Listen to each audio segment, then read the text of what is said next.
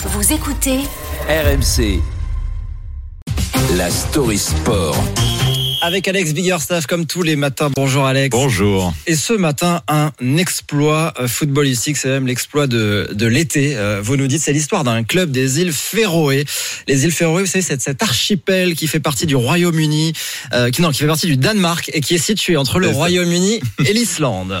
Oui, c'est historique avec un grand K. Mercredi soir, à l'occasion du premier tour préliminaire de la Ligue des Champions, le club féroïen de Klaksvik, prononcé Klaksvik, voilà.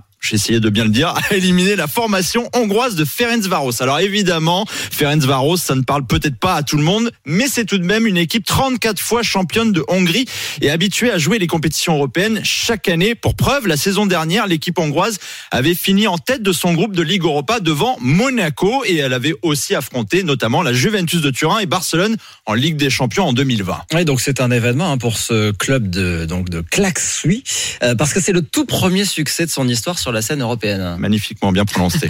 Il y avait eu 0-0 à l'aller dans son stade de 530 places et mercredi soir, le succès 3-0 en Hongrie a propulsé le club dans une autre dimension. On parle quand même d'un archipel où on compte plus d'ovins que d'humains. Il y a 80 000 bêtes pour 54 000 habitants au dernier recensement en 2022. En gros, si vous faites un Google Street View, euh, eh bien là-bas, bah, vous allez tomber plus facilement sur un mouton que sur un habitant.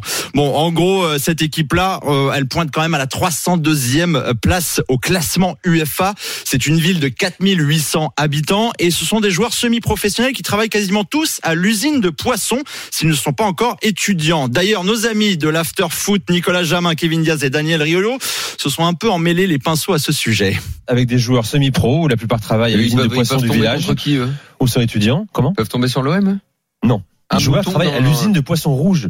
De poissons rouges. De poissons du village, pardon.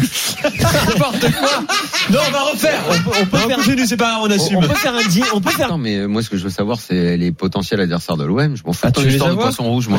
Alors pour répondre à Daniel Riolo, Marseille ne pourra pas affronter le Kik Lasvik car il ne dispute pas les mêmes tours de qualification, mais l'OM fera son entrée en lice en Ligue des Champions à partir du 8 et 9 août prochain et pourrait affronter les Belges de Genk, le Servette Genève ou encore le Panathinaikos parmi six adversaires potentiels au total. De son côté, la légende du Kik Lasvik donc se poursuivra face aux Suédois du BK Haken. Il leur reste trois tours, et bien pour peut-être aller voir la phase de groupe de la Ligue des Champions.